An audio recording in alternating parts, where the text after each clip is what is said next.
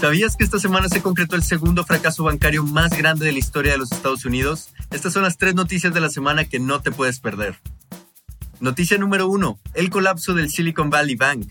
Durante la semana se confirmó la caída del Silicon Valley Bank, el segundo fracaso bancario más grande de los Estados Unidos. Los depositantes de este banco lograron salvarse, pues el Fondo de Seguro de Depósitos recuperará el dinero de los depositantes no asegurados a través de una comisión especial cobrada a bancos. Los accionistas no corrieron con la misma suerte, pues ellos no estarán protegidos. Esta es una noticia crucial para los inversionistas alrededor del mundo, quienes se sienten preocupados ante la situación recordando la crisis financiera del 2008. Noticia número 2. Meta se prepara para más despidos. Meta anunció que estará despidiendo a otros 10.000 empleados más y empezará una reestructuración que costará entre 3.000 a 5.000 millones de dólares.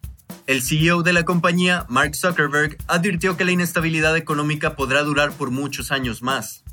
Los accionistas vieron la noticia con buenos ojos, pues la acción brincó un 5.5% durante la apertura del mercado del martes.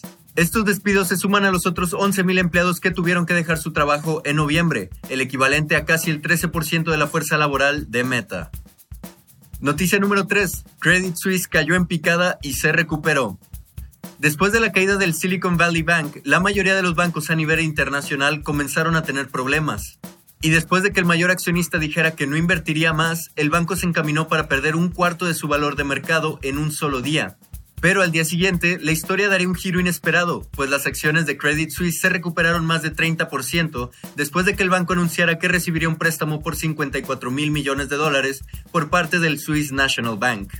Y esas fueron las noticias de la semana. ¿Y tú qué opinas? Cuéntanos en los comentarios.